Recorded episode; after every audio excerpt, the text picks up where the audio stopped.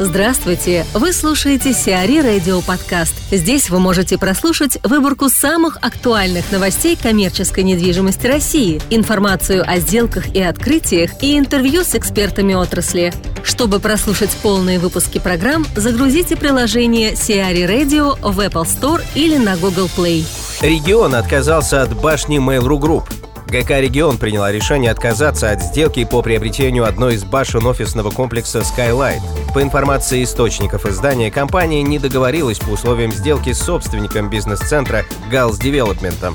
БЦ на Ленинградском проспекте Москвы состоит из двух башен, одну из которых занимает компания Mail.ru Group. Именно эту башню арендной площадью около 30 тысяч квадратных метров планировала приобрести ГК «Регион».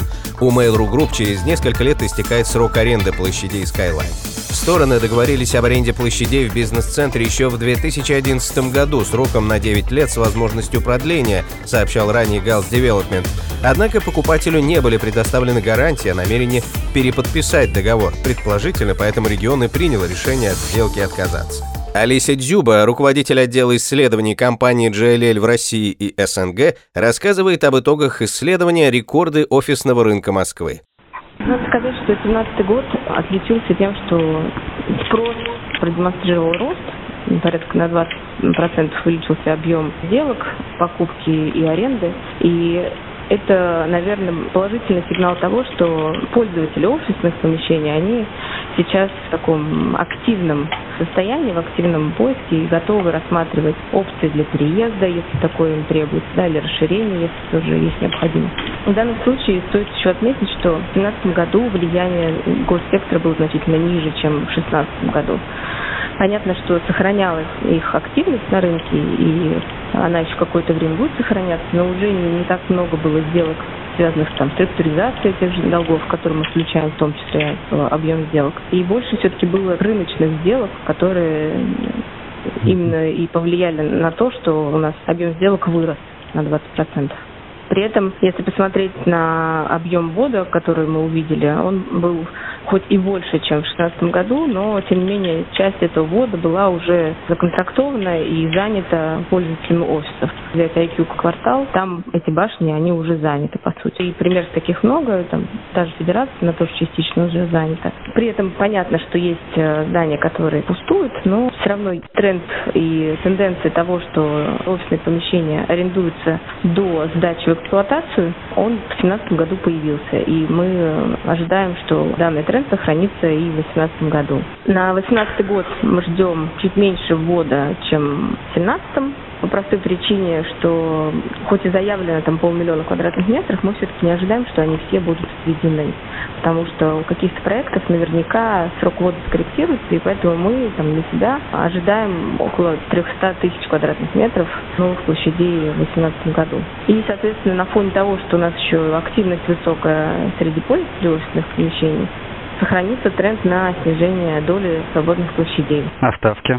Ставки поднимутся? Ну, на этом фоне, да, начнут, конечно же, точечно повышать ставки собственники. Некоторые уже заявляют о том, что они будут в этом году повышать ставки аренды. Это объясняется простыми вещами. Да. Во-первых, нет э, качественных площадей, ограниченное количество, так, чтобы они подходили по всем параметрам пользователям. И особенно ярко выражен дефицит в помещениях большого размера. Но этот тренд уже давно на рынке, а сейчас он уже прям очень ярко выражен. Опять же, когда говорим про большие помещения, имеется большие помещения по адекватной стоимости, то есть нормальное соотношение цена-качество. Потому что понятно, что можно найти что-то очень дорогое в центре, там, может быть, даже большого размера, но не все готовы платить завышенную стоимость, завышенную арендную ставку. В данном случае именно имеем в виду, что нет больших блоков, так, чтобы это было достойно и в рынке. На самом деле, если посмотреть, делаем такие упражнения, смотрим на рынке, сколько есть там опций больше 10 тысяч, больше 5 тысяч. Как правило, обычно их можно посчитать по пальцам одной руки, эти опции. Поэтому Здесь уже даже и не оставки, а скорее просто о наличии площадей их не так много. Ну и строится не так много. Наверное, это будет влиять на то, что ставки аренды все-таки начнут расти в этом году. Но начнется все с точечного роста, а точечный mm рост, как всем известно, приводит к тому, что рынок начинает тоже расти. В центральном деловом районе или вообще по Москве? Я думаю, что начнется все с центрального, ну и дальше все будет двигаться. То есть в девятнадцатый год Москва уже войдет с новыми ставками. Скорее Или... всего, да. Да, я думаю, что да. Там не будет э, какого-то значительного прорыва в ставках аренды, но рост в рамках там 5-10% мы увидим. А новое строительство в 2018 году не будет, а к 2019 можно ожидать какой-то всплеск?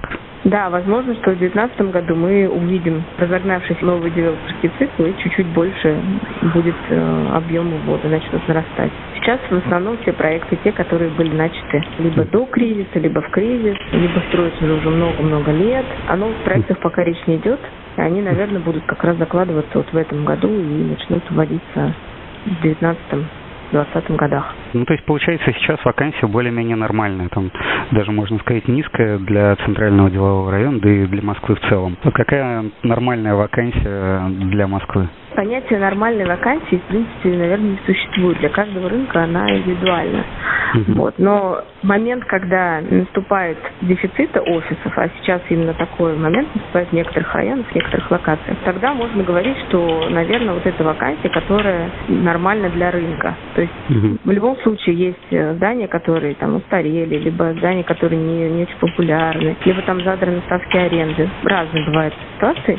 Вот, и как раз вот эти здания, вот эти помещения попадают чаще всего вот в эту вакансию. В данном случае, если мы говорим про центральный деловой район, то 10% это как раз, наверное, тот уровень, который можно считать нормальным уровнем угу. вакансии для рынка. Стоит ли ожидать вообще в принципе, что вакансия будет меньше, или она и так уже достаточно низкая, и там даже в районе 10 лет ниже вряд ли будет? Нет, она может еще немножко подснизиться, но значительно ниже она вряд ли будет. То есть я бы не стала ожидать, что снизится ниже там 9%. Вот, и даже если исторически посмотреть, то в ЦДР вакансия на уровне 9-10% была, а ниже уже как бы не было. Да? То есть она была тогда, когда вообще ничего не было. Угу. Когда не было совсем офисных зданий. Да? А когда уже рынок начал развиваться, то а, вакансии ниже 10% в ЦДР не существовало. Короли недвижимости России в санкционном списке США. Минфин США опубликовал новый список персон, на которых могут распространяться санкции. В качестве приближенных Владимира Путина в нем фигурирует 114 политиков и 96 бизнесменов. Чтобы перечислить последних, можно открыть любой рейтинг собственников, например, опубликованный недавно «Короли российской недвижимости». Под санкции США попадают, к примеру, Год Нисанов и Зарах Илиев, Михаил и Саид Салам Гуцериевы, Аркадий Борис Ротенберги, Дмитрий Алексей Ананьевы, Самвел Карапетян, Сергей Гордеев, Андреев, Роман Авдеев, Борис Минц, Александр Клячин, Алишер Усманов, Арас Агаларов, Роман Абрамович, а также Сергей Галицкий, Михаил Фридман, Олег Тиньков, Евгений Касперский и многие-многие другие. В настоящий момент не ясно, чем это грозит бизнесменам. Ранее говорилось, что попадание в список не гарантирует применение санкций к гражданам и компаниям, однако Госдеп США может наложить санкции за значительные транзакции. Электронные сигареты приравняют к обычным. Минпромторг подготовил законопроект, который предлагает приравнять электронные сигареты, вейпы и никотиносодержащие жидкости к обычным сигаретам. В первую очередь законопроект предлагает запретить данную продукцию несовершеннолетним. Помимо этого, вводится запрет на использование электронных сигарет в образовательных и медицинских учреждениях, зданиях органов власти, на спортивных и культурных объектах, в самолетах, электричках, всех видах общественного транспорта, на детских площадках, в лифтах домов. Лахта-центр достиг нужной высоты. В Санкт-Петербурге завершился монтаж шпиля на строящемся небоскребе Лахта-центр. Таким образом, штаб-квартира «Газпрома» доросла до своей окончательной высоты 462 метра, и на ней включили авиационные огни. Строительство Лахта-центра началось в октябре 2012 года. Завершение работ запланировано на год 2018.